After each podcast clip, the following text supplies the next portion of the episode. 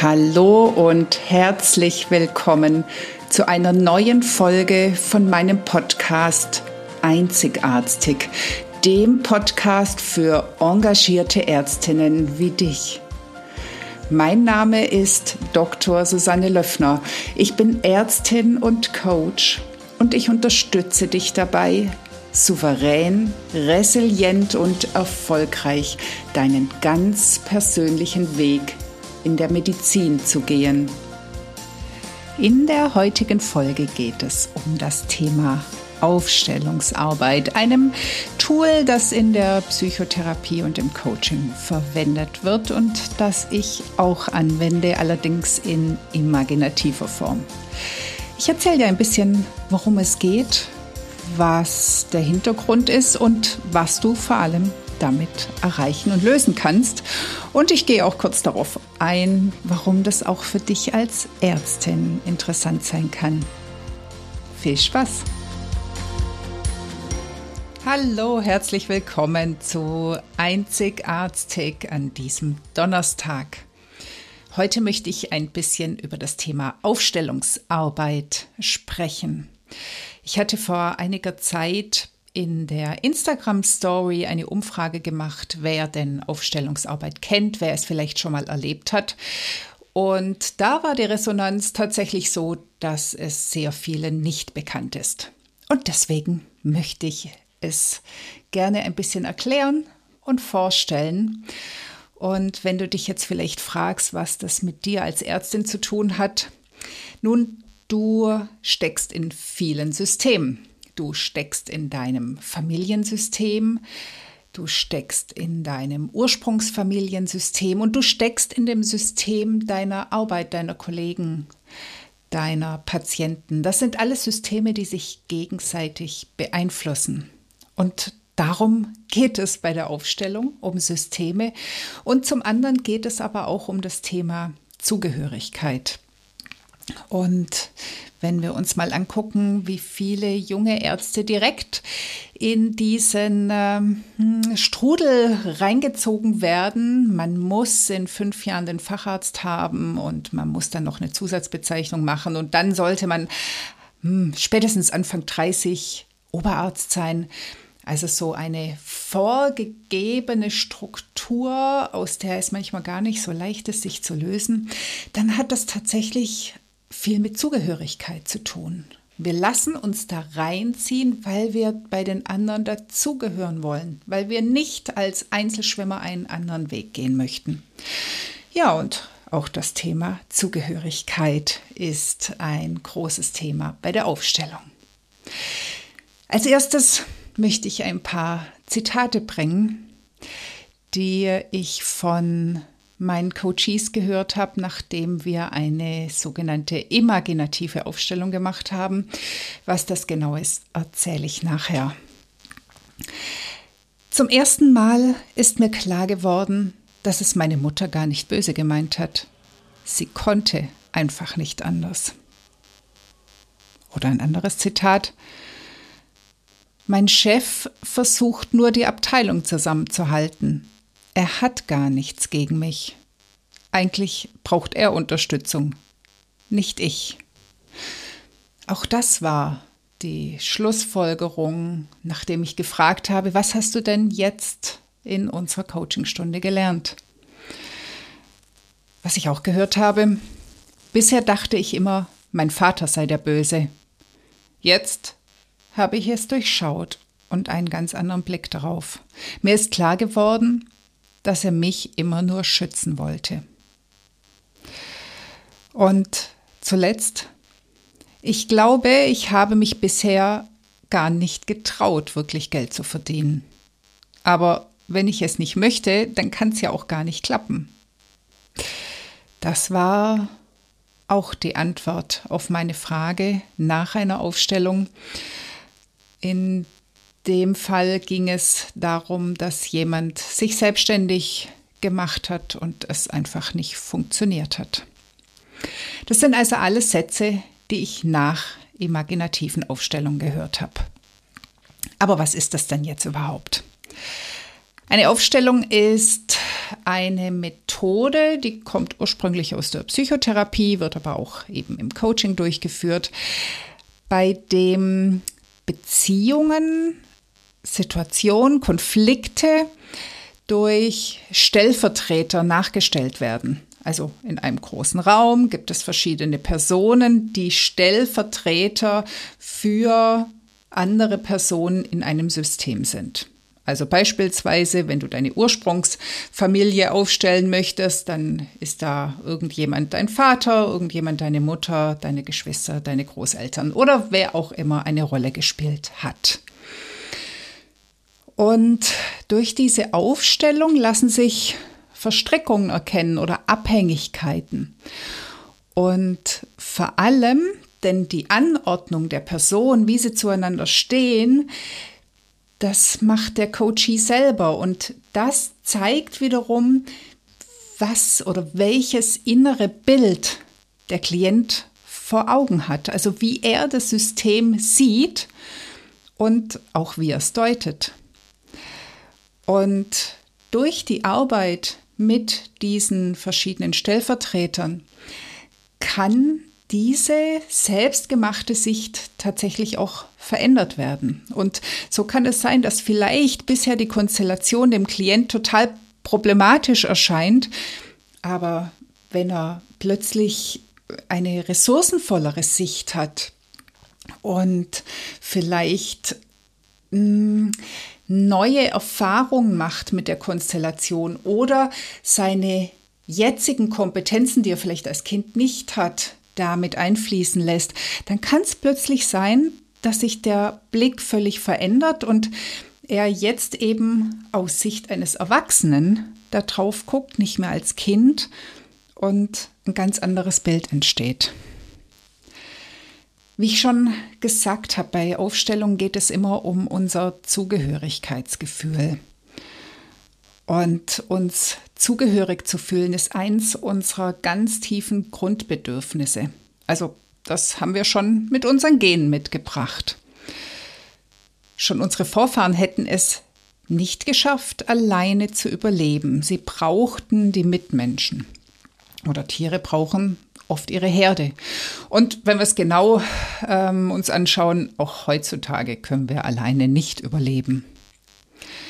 Wenn wir jetzt mal so ganz an den Anfang unseres Lebens gehen, in den ersten 24 Lebensmonaten haben wir noch kein Ich-Gefühl.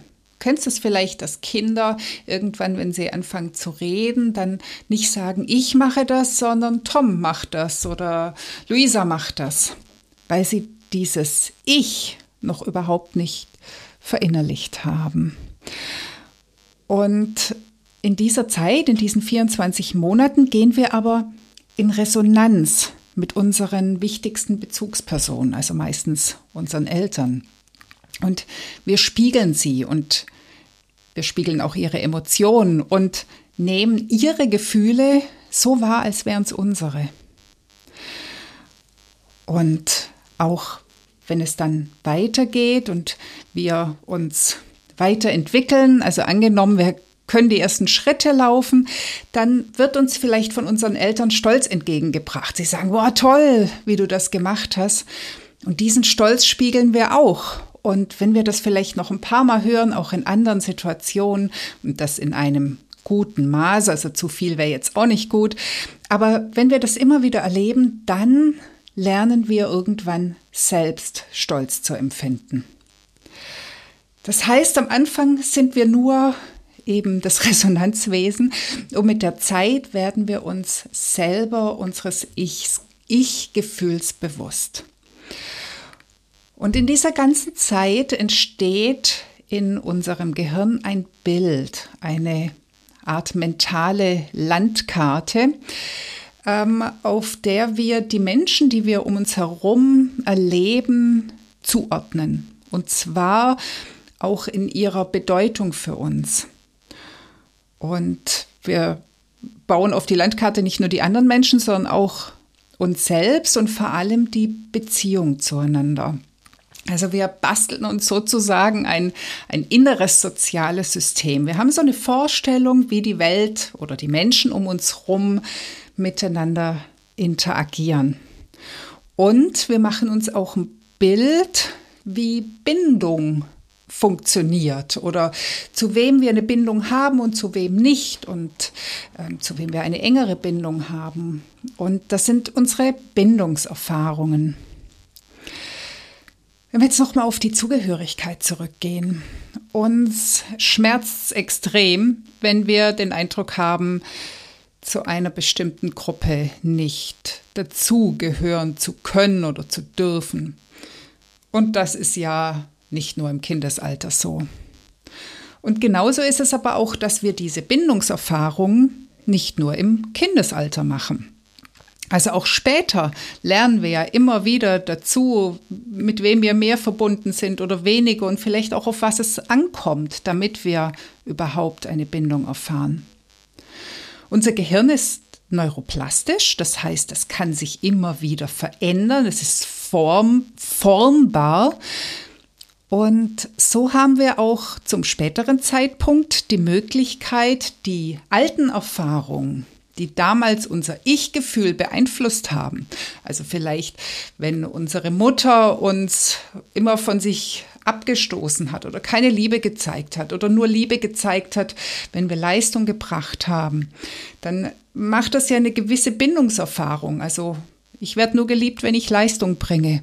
Und wir können aber später diese Erfahrung korrigieren, indem wir lernen, nee, wir werden auch wertgeschätzt, wenn wir nicht immer das Größte leisten. Das heißt, wir können das Ich-Gefühl, das wir damals geprägt haben, und vielleicht haben wir damals als Schlussfolgerung gehabt, wir sind gar nichts wert oder wir sind nichts wert, außer wir tun viel, dass wir dieses Ich-Gefühl mit unseren neuen, besseren Erfahrungen jetzt neu prägen. Also unsere damaligen Erfahrungen ersetzen und dadurch jetzt ein ganz neues Verständnis kriegen, wer wir sind. Wie ich schon gesagt habe, bei einer Aufstellung wird mit Systemen gearbeitet. Und wir stecken in vielen, vielen verschiedenen Systemen, die alle aber ineinander greifen und miteinander zu tun haben. Also da ist einmal unsere Ursprungsfamilie. Das sind Mama, Papa, Geschwister, und Großeltern. Aber auch jetzt lebst du wahrscheinlich in einem System. Vielleicht hast, hast, du jetzt eine eigene Familie oder einen Partner. Du hast auf jeden Fall einen Freundeskreis, du hast deinen Job in, mit deinen Kollegen. Das sind alles Systeme. Und wenn in so einem System etwas problematisch wird, dann wackelt's. Und in dem Fall liegt das emotionale Problem nicht beim Klient, also bei dir persönlich selbst, sondern es ist ein emotionaler Stress im System vorhanden, also ein emotionaler Stress auf der Zugehörigkeitsebene. In dem Fall brauchst also nicht du als Klient die Ressource, sondern deine mentale Landkarte des Systems. Also das ganze soziale System braucht eine neue Erfahrung, um wieder ins Gleichgewicht zu kommen. Ich glaube, das ist tatsächlich ein bisschen schwer zu verstehen, wenn du es nicht selbst erlebt hast. Ich persönlich arbeite mit sogenannten imaginativen Aufstellungen. Also ich stelle nicht Menschen in einem Raum auf, sondern ich arbeite nur mit der Vorstellung des Klienten. Der Vorteil dabei ist, dass es sich deutlich einfacher organisieren lässt. Außerdem ist es online möglich und vor allem ist jegliche Interpretation tatsächlich alleine durch den Coachee erfolgt. Also es wird nicht von außen durch die beteiligten Personen noch irgendwas mit reingegeben. Und die Veränderung geht auch viel, viel schneller. Um jetzt noch mal ein bisschen besser zu verstehen, was es mit dem inneren Bild oder der inneren Repräsentation auf sich hat, kannst du dir mal einen Moment Zeit nehmen und dir vor deinem inneren Auge vorstellen, dass alle Menschen, die du kennst, um dich herum versammelt sind. Und nun stell dir vor, wo deine beste Freundin, dein bester Freund steht. Ist sie vor dir, neben dir, hinter dir? Wie siehst du sie? Ist sie schwarz-weiß, bunt, 2D, 3D? Ist sie größer als du, kleiner als du? Steht sie sehr nah bei dir oder eher fern? Und nun machst du das Gleiche zum Beispiel mit jemandem, der hierarchisch über dir steht, vielleicht mit deinem Chef oder mit jemandem, mit dem du im Streit bist. Und dann vergleich mal die beiden Personen. Werden die genau gleich an der gleichen Stelle repräsentiert oder stehen die vielleicht an ganz unterschiedlichen Stellen? Haben die unterschiedliche Größen? Sind die unterschiedlich gezeichnet? Du wirst also feststellen, dass du unterschiedliche Wahrnehmungen von den einzelnen Personen hast und ihnen dadurch auch unterschiedliche Bedeutungen zuteilst, also du selbst in deinem Bild. Es stecken also in diesem Bild Bewertungen drin, Bewertungen von Menschen und Situationen, die deiner Wahrheit entsprechen, aber deswegen nicht zwingend der Realität entsprechen. Es ist deine innere Darstellung, deine innere Repräsentation. Also mit einer Aufstellung kannst du also beispielsweise deine Ursprungsfamilie aufstellen. Und damit kannst du Themen lösen, sichtbar machen, die etwas mit der Zugehörigkeit in deiner Kindheit zu tun haben. Ich habe das vorhin schon gesagt, also zum Beispiel, dass deine Mutter dir sehr wenig Liebe zeigen konnte. Aber vielleicht hast du bisher noch nie verstanden, warum das eigentlich so ist. Aber auch andere Systeme können neu bewertet oder anders verstanden werden. Deine jetzige Familie, dein Job, oder vielleicht sogar eine zukünftige Planung oder aber auch dein inneres Team. Also wenn du beispielsweise einen sehr starken inneren Kritiker hast, dann kann man mal gucken, was so dein inneres Team, deine verschiedenen Anteile da miteinander zu reden haben. Also aufgestellt werden können Menschen, Kunden, Patienten, Kollegen, Familie, aber auch Dinge, eine Klinik, Geld, Freizeit. Also es ist sehr, sehr spannend, was sich da für eine Dynamik zeigen kann. Um nochmal auf die Zugehörigkeit zurückzukommen, das Gefühl sozialer Verbundenheit, also irgendwo dazuzugehören, ist übrigens nicht nur für unser Wohlgefühl wichtig.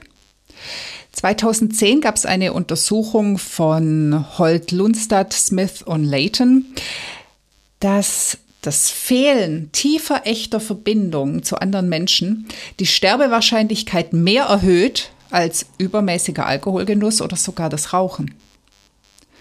Ich glaube, das ist vielen gar nicht bewusst. Also wie sieht's aus? Hast du Lust, mal Verstrickungen zu lösen, mal einen neuen Blick auf eine Situation zu werfen und vielleicht dadurch Dinge besser zu verstehen und auch dein Selbstbild dadurch zu verändern?